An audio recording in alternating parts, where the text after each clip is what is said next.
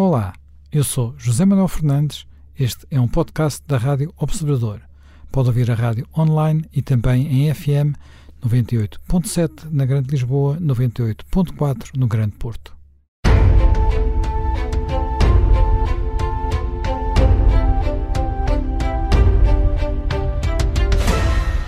Bem-vindos de regresso a mais um Conversas à Quinta e hoje vamos recordar uh, uns acontecimentos de dezembro de 1941. Uh, eh, poderíamos recordar o que se passou do outro lado do mundo, em Pearl Harbor, porque foi em dezembro de 1941 que os japoneses atacaram a base americana e precipitaram a entrada dos Estados Unidos na Segunda Guerra Mundial. Mas uh, vamos uh, falar de outro acontecimento igualmente importante uh, e que se passou um pouco mais perto, passou-se aqui no nosso continente e que foi a Batalha de Moscou. Verdadeiramente a Batalha de Moscou já, está, já tinha começado, ela começou em outubro de 1941, prolongou-se até janeiro de 1942 e é um momento importante na Segunda Guerra Mundial e também, de alguma forma, eh, não, há quem, quem discuta se é ou não um momento de viragem, uh, verdadeiramente o momento simbólico de viragem ocorre mais tarde, com a, batalha de, uh, a Batalha de Stalingrado, mas a Batalha de Moscou é a primeira altura em que as tropas soviéticas conseguem desencadear uma contraofensiva. Uh, e ela ocorre precisamente no princípio de dezembro, mais exatamente a 5 de dezembro de 1941. Este, estávamos numa altura uh, em que a Operação Barbarossa já não estava a correr tão bem como nas suas primeiras semanas. O exército uh, alemão estava a dar sinais de, de esgotamento, já tinha perdido muito material e muitos homens, e ninguém sabia isso, mas este inverno de 41, 42 revelar-se-ia o inverno mais duro, mais frio, mais tremendo de todo o século XX na, na Europa. E isso ia naturalmente uh, cobrar as suas vítimas, designadamente naquela enorme frente de, de Moscou, uma frente que se estenderia por centenas de quilómetros e onde se travariam nessas semanas decisivas de dezembro uh, algumas batalhas muito, muito importantes. Há muita mitologia sobre, esta, sobre este momento, até porque é a altura em que uh, o comando do exército uh, alemão vai, vai mudar e ainda se discute qual é o verdadeiro papel de Hitler nessa, nessa mudança e, no comportamento do exército nessa, nessa frente. Uh, Jaime Gama, na verdade, quando o exército alemão chega às portas de Moscou, já tem dificuldade em, em, em, em, vencer esta batalha, porque já estávamos numa fase de algum esgotamento daquela energia inicial e uh, quando chegamos a, a, dezembro já Stalin não está naquela fase em que chegou a pensar sair de Moscou. Ele até em, pouco, poucas semanas antes, em novembro, tinha feito um gesto simbólico importante que era realizar a parada da Revolução de, de, de Outubro, enfim, que é em novembro, uh, na Praça Vermelha, e a seguir as tropas que desfilaram na, em frente ao Kremlin seguiram diretamente para a frente de combate, precisamente para levantar o moral, o moral das tropas. Portanto, já estamos numa fase ligeiramente diferente daquilo que foi a desorganização total das primeiras semanas da Operação Barbarossa. Pois, aliás, é interessante eh, um dos objetivos essenciais do general Bock, que era quem comandava o grupo de exércitos do centro, era conquistar Moscou precisamente no dia do aniversário da Revolução Russa. Não digo para impedir essa parada, mas sobretudo para mostrar com isso a simbologia de uma força dominante e vitoriosa. Por que é que isso não aconteceu? Estuda-se muito a frente. Uh, Hitler tendo resolvido estabilizar a sua frente ao Ocidente, tendo anexado facilmente a Áustria, os Sudetas, Europa Central e tendo também invadido a Polónia, tem as mãos livres para poder realizar o que era uma grande ambição da doutrina nacional-socialista, que era a conquista do leste, a conquista desse imenso espaço vital que os alemães entendiam que fazia pleno sentido articular geopoliticamente, economicamente com a Alemanha, sob a direção da Alemanha e tendo as populações eslavas numa posição de suporte secundário, não reconhecendo bem a sua identidade, a sua própria substância, mas admitindo-as como força de trabalho quase escravo, enquadrável nos objetivos do grande Reich. Portanto, um objetivo doutrinal que vê eh, realizadas as condições para se poder materializar. Não nos esqueçamos que até aí a própria União Soviética tinha vivido de um pacto com Hitler que tinha eh, acabado por dividir a, a, Europa Central, especialmente a Polónia, em esferas de influência. E, até... tinha-lhe permitido ocupar os países bálticos, a Estónia, Sim, e a Letónia, até, a Lituânia. Há muitos historiadores que apontam para um erro de previsão e até de assessment de informações da parte de Stalin em relação a essa mudança de campo de Hitler, como que Stalin sim, sim. não esperava uh, essa operação Barbarossa e teve que se adaptar num momento difícil. Mas vamos uh, começar porque é que os alemães, uh, digamos, não progridem até ao fim. Há muitos argumentos. a operação é um pouco retardada no seu desencadeamento, porque ela devia ser uma operação de verão. Exatamente. Não é uma operação de verão porque há a invasão da Jugoslávia e da Grécia, Exatamente. que de alguma maneira o Hitler tem que fazer para isso correr os italianos nas suas aventuras a partir da Albânia na Grécia, e portanto há aí uh, essa esse empenhamento de forças que não permite gerar uma força invasora suficiente. Depois há também eh, um problema de eh, estrutura e, e, de materiais, eh, materiais militares que tem a ver com a circunstância de a operação de Blitzkrieg alemã ter sido inicialmente realizada com sucesso sobre os Países Baixos e a França e depois sobre a Polónia. Mas o, a grande frente russa eh, tem terrenos de natureza diferente, tem condições climatéricas de natureza diferente. E o exército alemão, à época, ainda não está suficientemente motorizado nem mecanizado eh, porque ainda as suas fábricas de material não tinham tido consciência da dimensão da frente e da operação e, portanto, é um material ainda limitado. É um material que não está muito preparado para o frio. Não só o material de guerra, mas também os equipamentos e o calçado. E, porventura, havia a noção de que os combates iriam ser na neve e os, eh, as unidades militares, os equipamentos militares, os tanques eh, e as viaturas eh, blindadas eh, estavam preparados para combater em neve, mas não tanto preparados para combater em lama e gelo, que são teatros muitíssimo diferentes. Uhum. Por outro lado, outro argumento que se aduz é o de que grande parte da logística alemã não assenta à época no motorizado, assenta muito ainda no cavalo. Há unidades de cavalaria montada uh, inadequadas para operar no inverno.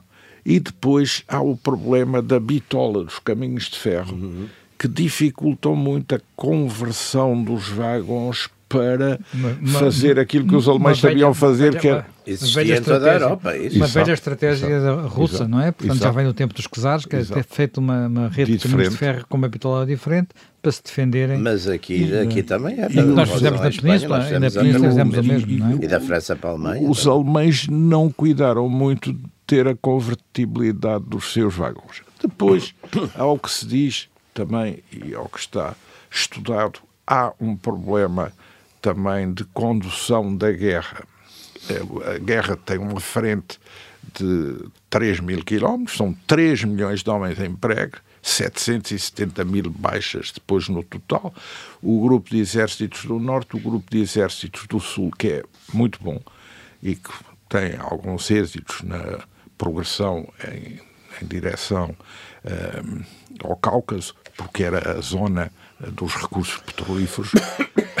o, grupo de exércitos do Norte faz o cerco a Leningrado Uh, o cerco a Leningrado transforma-se num cerco simbólico, mas porquê é que os alemães também querem cercar Leningrado? Querem conquistar Leningrado porque querem desencravar o exército alemão da Finlândia e, portanto, querem ter ali o caminho livre para realizar essa logística e não ficar muito vulneráveis aos bombardeamentos alemães nos trânsitos para o exército finlandês, que era aliado, e para o exército alemão sediado na Finlândia. No grupo central, uh, grupo central de exércitos, que é uma combinação é, muito já reforçada com infantaria motorizada e com blindados, cavalaria blindada, com um general a comandar muito capaz, da velha escola, POC, e com eh, um comandante de panzers que é eh, considerado um dos gênios da, da, da, dos panzers alemães e da teoria sobre o emprego de blindados, que é o general Guderian. Bom, Hitler, eles propõem, sobretudo Bock, agarrar a oportunidade de atacar rapidamente Moscou. E essa coluna do Blitzkrieg alcançar Moscovo rapidamente.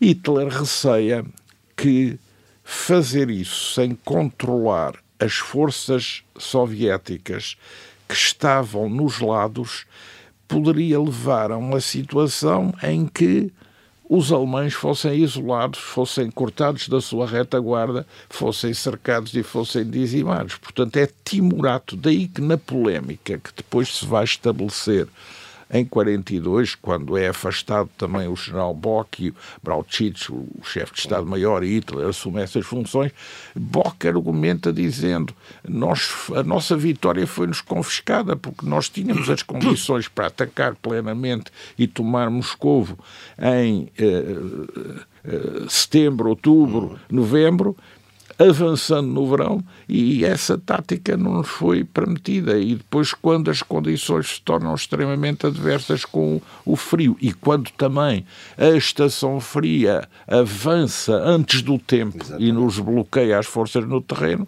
nós ficamos sem capacidade de progredir. A nossa logística também era fraca, os nossos equipamentos e as nossas forças começaram a desmoralizar. Embora eles tivessem chegado quase a 50 sim, ou 12 quilómetros quilómetros até o, o general Bock parece que terá sobrevoado Moscou num, num avião. E para viram um, uma altura que estavam a ver umas torres quaisquer. Aéreos. Sim, sim, chegaram praticamente à vista de Moscou e tinham uma, enfim, sim, fizeram uma espécie de pinça à volta de Moscou. Tem há uma zona, há uma zona de é, quase cercar, enfim, não é quase cercar, mas eh, Há uma tentativa de cercar, de cercar quando, quando é para ganhar, há sempre uma versão sobre a guerra. quando é para perder, há sempre várias. Portanto...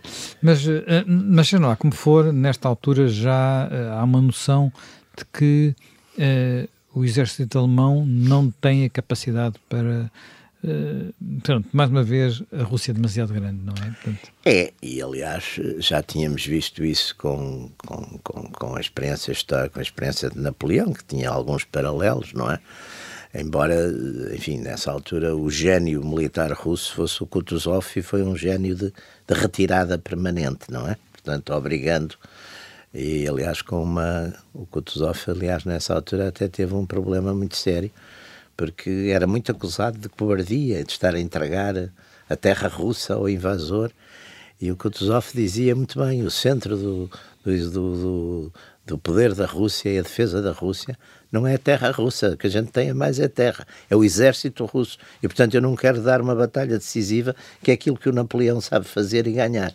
E, portanto, foi, foi um bocado diferente. Agora, aqui vemos mais uma vez um, um problema gravíssimo de, de toda esta guerra eh, alemã, digamos, que é, por um lado, alguns como é que eu lhe chamaria? Não chamaria complexos, mas alguns preconceitos ideológicos de Hitler uh, que, de certo modo, uh, certo, a, a, começar pela própria invasão da, da, da, da, União Soviética, a própria ideia de invasão da União Soviética, porque Hitler, por exemplo, considerava ainda em 41 que os judeus dominavam o Partido Comunista Soviético, quando o Stalin já tinha dado cabo deles todos, na, naquelas várias purgas, não é? Que foram praticamente desapareceram todos. Por outro lado, há um problema muito de fundo da, da, da, da Alemanha na guerra, que é a questão do combustível. Quer dizer, a Alemanha vai para a guerra sem ter pensado, ou melhor, quer dizer, quem decidiu não pensou num problema muito grave, que era exatamente o combustível. Porque, embora a indústria alemã funcionasse muito à base do, do carvão, portanto, Uh, digamos, o petróleo não era propriamente. Agora, as máquinas, não é? Os, os, os, os, os, tanques, as viaturas, tudo isso funcionava.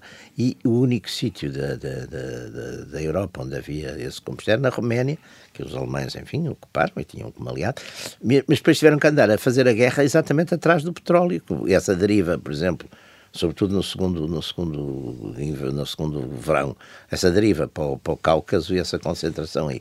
Depois, Hitler também tinha muito a ideia de que, e outro erro de Hitler, por exemplo, é de facto a fragilidade do entendimento uh, do eixo.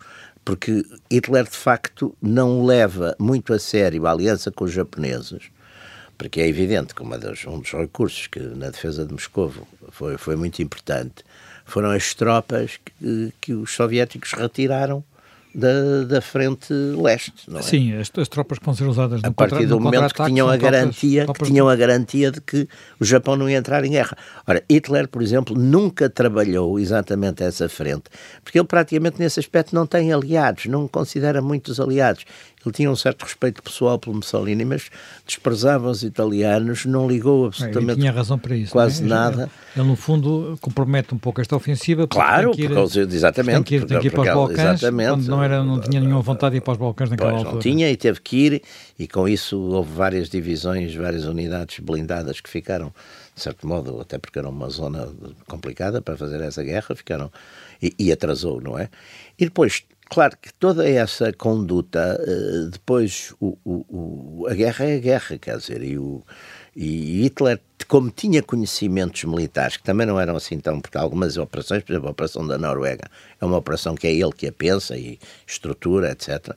Mas ali faz de facto alguns, alguns erros, e por exemplo, esse, porque ele, nomeadamente, como o Jaime Gama estava aqui a dizer, ele achava, ele privilegiou a ocupação da da Ucrânia. É claro que também há aqui um ponto que eu não sei até que ponto isso contou. Porque tomar uma grande, uma grande cidade como Moscou, e isso é um problema que, por exemplo, o Franco resolveu muito bem durante a Guerra Civil, que é aquela questão: as grandes cidades numa guerra civil ou são ou têm uma população favorável, não é? Aqui não era uma guerra civil, era uma guerra estrangeira, portanto ainda se agravava as condições. Ou tem uma população, ou tem uma população que, que, ficará descontente e se revoltará. E, portanto, o conquistar uma. E o Franco na Guerra Civil de Espanha teve isso, de largo, deixou as grandes cidades todas para o fim.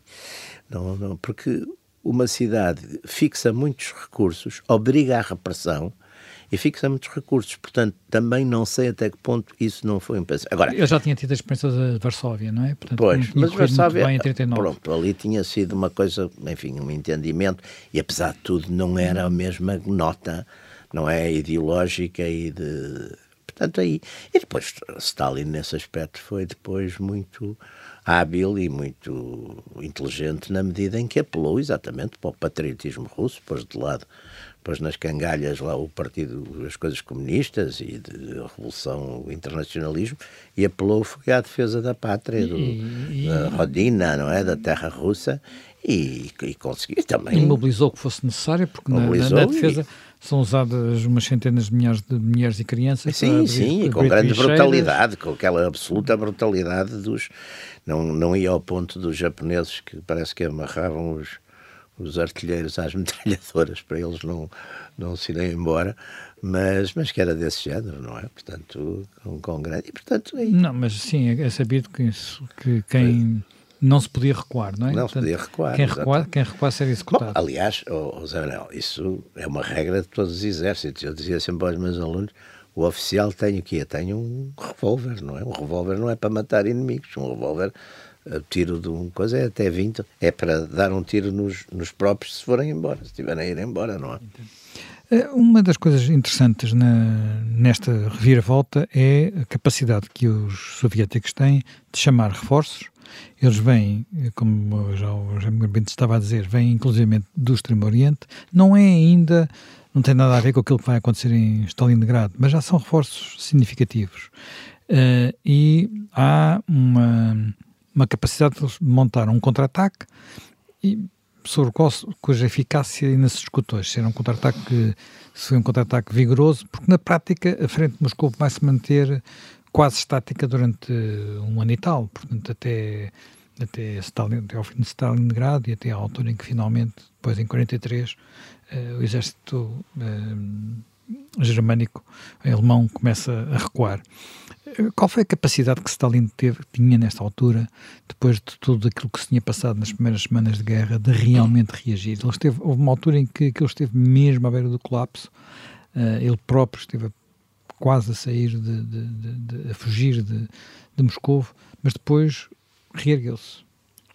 Bom, eu penso que nessa, nesse enfrentamento entre Hitler e Stalin, Uh, os dois seriam personalidades muito fortes, não, tinham feito as ditaduras que foram capazes de montar, e isso implica muita energia, muito vigor. E isso, as características pessoais de Stalin ponderaram também na forma como ele reorganiza a defesa e o contra-ataque, porque eu acho que ele tem uma preocupação grande que é não fazer como Napoleão. Ele atribui uh, muito significado à preservação de Moscou isso, porventura, também é resultado de uma leitura da história russa, que Stalin redescobre por virtude desta guerra, porque a Rússia tinha sido invadida pelos mongóis, pelos otomanos, tinha sido invadida pelos polacos e pelos lituanos, pelos suecos, tinha sido invadida por Napoleão, tinha sido invadida também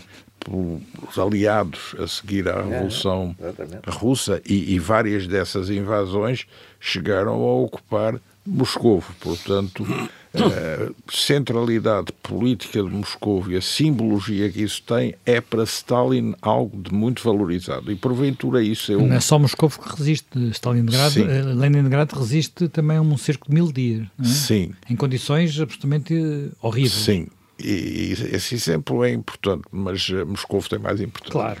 Bom, então, uh, Stalin enfrenta esta situação numa posição um pouco fragilizada, porque uh, ele tem uma experiência, os russos têm, os soviéticos têm uma experiência negativa em 39, 40 na guerra com a Finlândia, porque não conseguem uh, tomar conta da Finlândia e são derrotados pelo general Tannenberg, por sinal, um presidente, depois presidente da Finlândia, que chegou a ser uh, oficial superior no Império Czarista até fez os reconhecimentos na Ásia Central, que ainda hoje são, são conhecidos, missões de espionagem geográfica ao serviço do Czar, mas que deu ali, com o apoio alemão, um, um grande, uh, um, uma grande resistência uh, à operação russa. Depois as purgas. As purgas como que decapitaram a grande parte dos oficiais e as promoções que são feitas são promoções já muito que têm vista a fidelidade revolucionária, fidelidade ao partido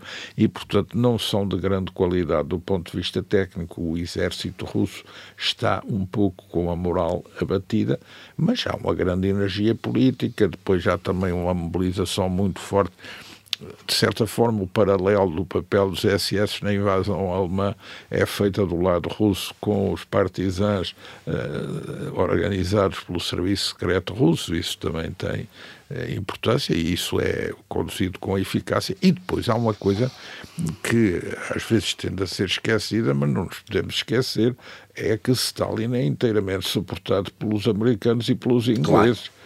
Porque o Land and Lease Act dos Estados Unidos é algo que faz levar para a União Soviética, só da parte dos Estados Unidos, 400 mil caminhões e jipes 14 mil aviões e 13 mil blindados, para não falar nos canhões de artilharia, nas munições, na ajuda alimentar.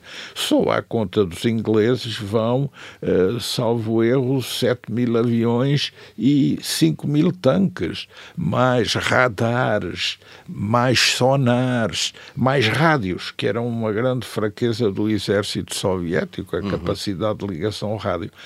E, portanto, os uh, soviéticos reconstituem para lá dos Urais uma uh, indústria de defesa com o apoio dos aliados e recebem este apoio direto que integram na sua ordem de batalha e que também lançam na frente uh, ocidental. Portanto, há uma inversão de forças e a Alemanha não tem capacidade de fazer isso com nenhum dos seus aliados, porque todos os aliados são mais fracos, embora. É, vamos a ver, a Roménia e a Hungria tivessem dado enormes contributos à Operação Barbarossa e enormes contingentes, mas não têm, digamos, o, vigor sim, sim, para sim. produzir material de guerra que leve a essa inversão uh, de situação.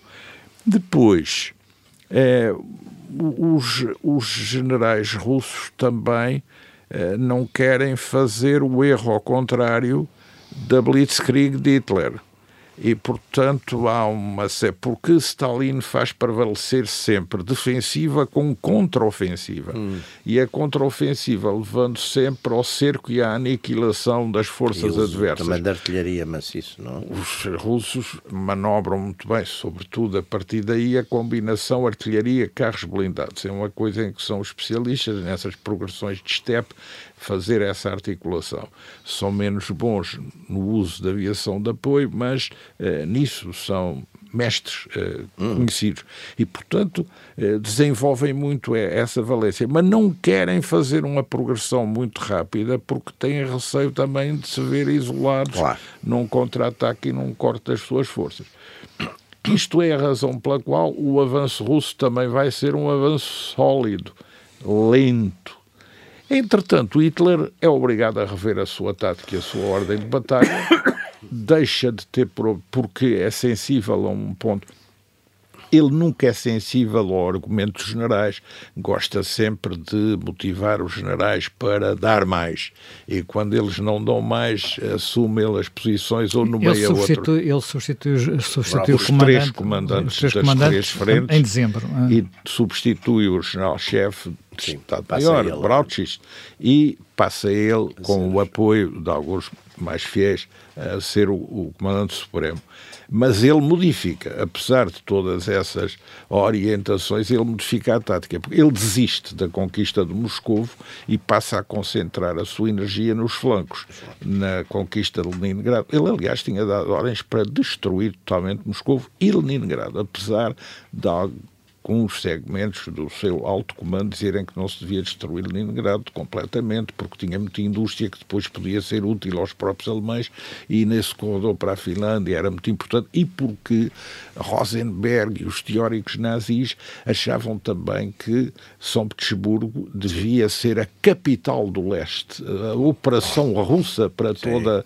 a, a sim, sim. Eslavo, o mundo eslavo devia ser conduzida a partir de São Petersburgo. E depois concentraram Sul, porque no Sul há a Ucrânia, com os cereais, e a Roménia, há o petróleo no Cáucaso, e depois é a ideia de que, subindo do sul, tem os, Urais, os Urais com os recursos minerais, o Turquestão com o algodão e o carvão, e que podiam subir para Stalingrado, portanto, consolidar aí porque aí esses recursos são essenciais para a Alemanha. E Hitler é muito sensível à esfera económica sim, sim, e da sim. economia de guerra alemã, que diz que não é capaz de gerar recursos para continuar a produzir equipamentos militares suscetíveis de inverter a situação. Ele desiste do eixo central, do uh, grupo de exércitos do centro, na operação direta a Moscou, concentra nos lados. E, entretanto, o Japão entra na guerra contra os americanos, o que é bom para Hitler de uma certa maneira, mas é mau porque isso leva os americanos a entrar na guerra de forma mais direta e leva os americanos a apostar na frente atlântica e na frente ocidental, o que faz com que Hitler precise também de retirar forças da Exato. frente leste para ir fazer a guarda no Atlântico, uhum. prevendo a invasão aliada que depois se veio a verificar. Uh, já me Pinto, Hitler nunca teve noção de que era um erro ir para leste. Quer dizer, aquilo era, era, era, era mais ideológico do Era uma coisa essencialmente ideológica. Hitler é muito ideológico. Hitler é extraordinário. É, enquanto Stalin tem, enfim, tem uma ideologia, mas Stalin sacrifica várias vezes a sua ideologia, ideologia aos resultados imediatos. É muito mais pragmático, que é uma palavra que eu evito usar, porque vejo usada por, por tanta gente que às vezes é como resiliência. É, mas não há dúvida que Stalin é muito, é muito, é muito pragmático nesse aspecto. Ao passo que Hitler tem de facto um lado. Uh, ideológico muito forte e eu acho que é um fenómeno em Hitler, porque é que era indubitavelmente um homem inteligente, e depois tem de facto ali um lado bipolar, mas era de facto um personagem que tinha uma grande lucidez em muitas coisas, mas como é que ele de facto eh, sacrifica os resultados, os resultados no fundo da própria causa dele, a, a, a determinadas convicções. Eh, às vezes nem são as convicções, são os preconceitos ideológicos. Por exemplo, de facto, aquela obsessão, algumas obsessões, por exemplo, a ideia de que os judeus dominavam tudo, dominavam. O Hitler achava que os judeus dominavam os Estados De facto, os judeus tinham poder nos Estados Unidos, mas era sobretudo em Hollywood e nos mídias. Agora, os judeus até os anos 70 não entravam no Metropolitan Club em Washington, não entravam como sócios, quer dizer, portanto, havia, quer dizer, essa ideia, e viu-se nos, e viu-se mesmo, aliás, no próprio, nos, na própria resistência à entrada na guerra do, da América, viu-se que, que, não dominavam coisa nenhuma, não é?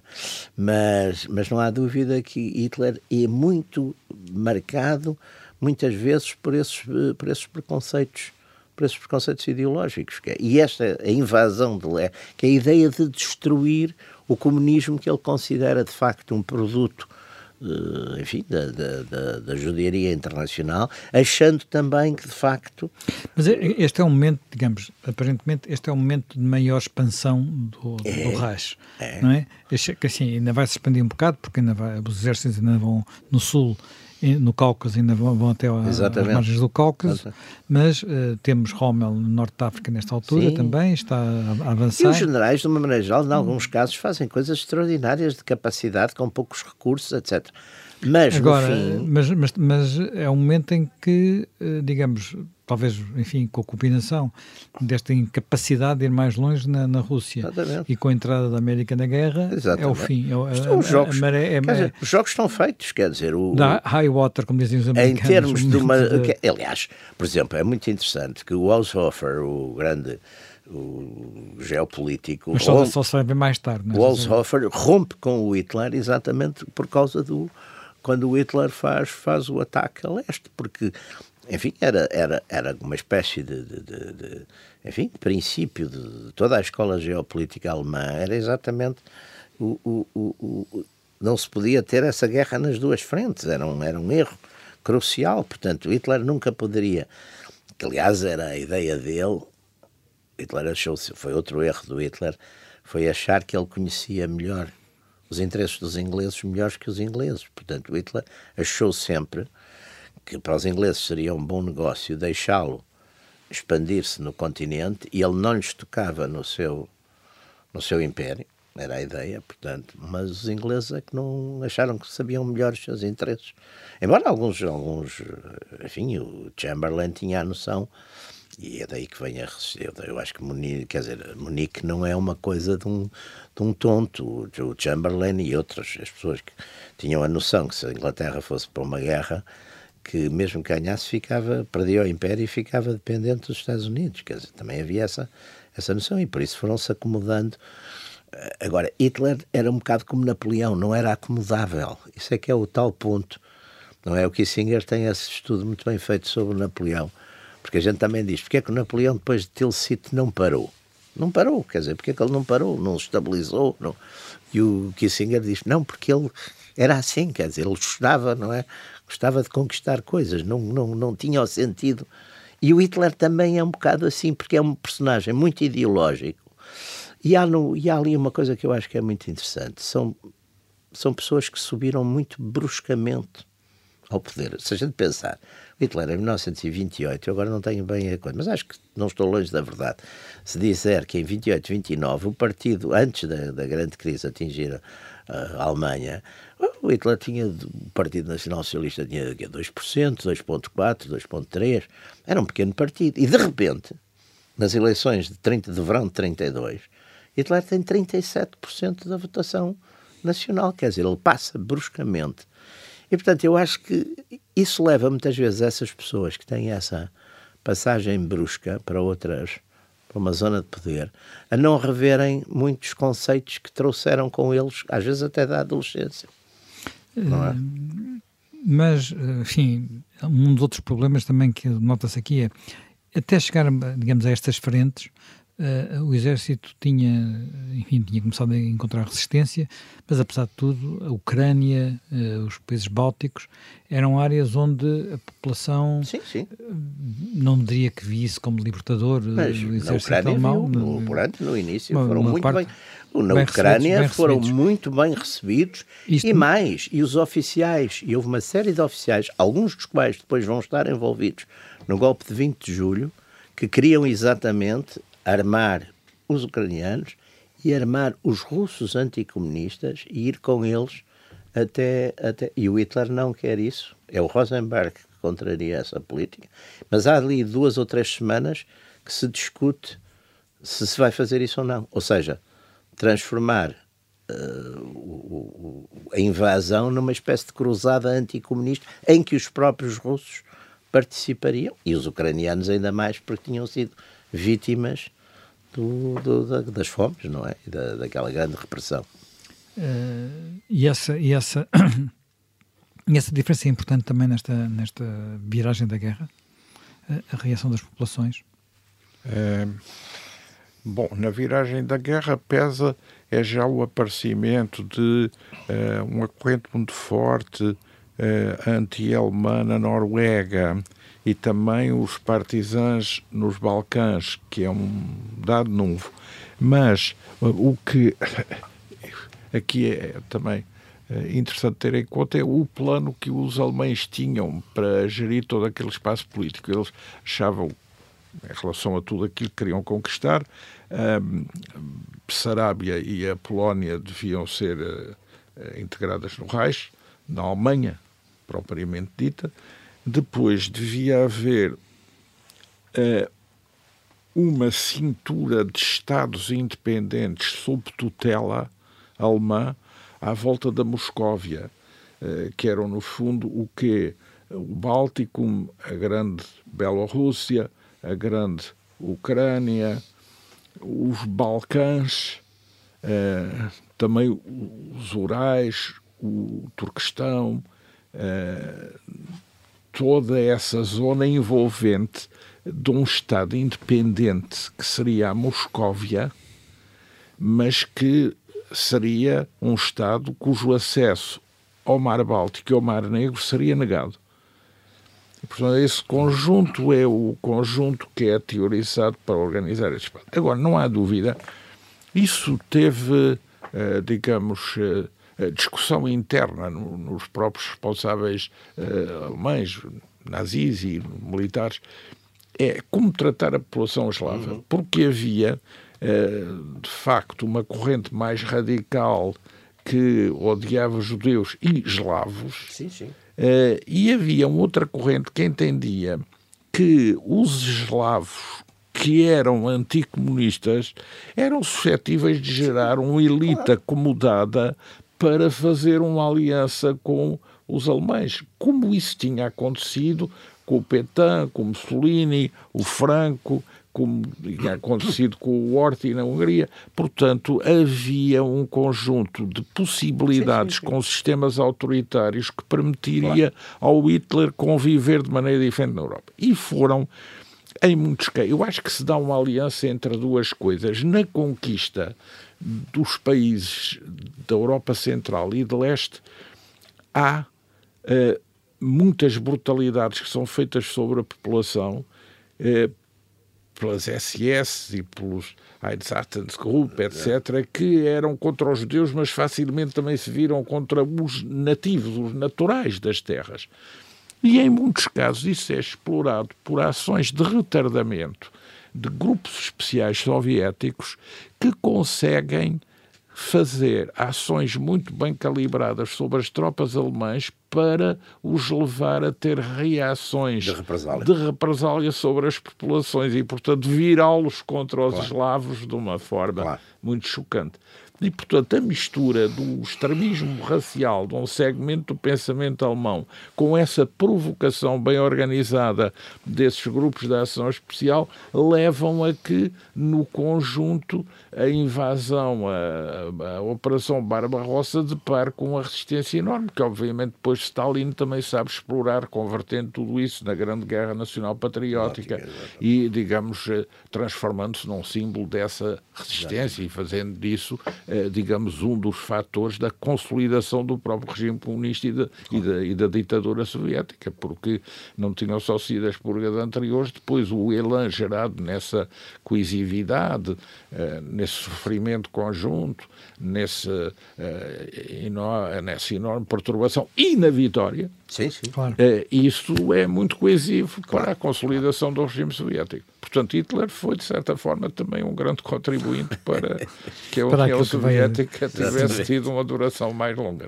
Bem, nós eh, terminamos o nosso tempo, acabamos aqui mais um Conversas à Quinta, reencontramos-nos dentro de uma semana.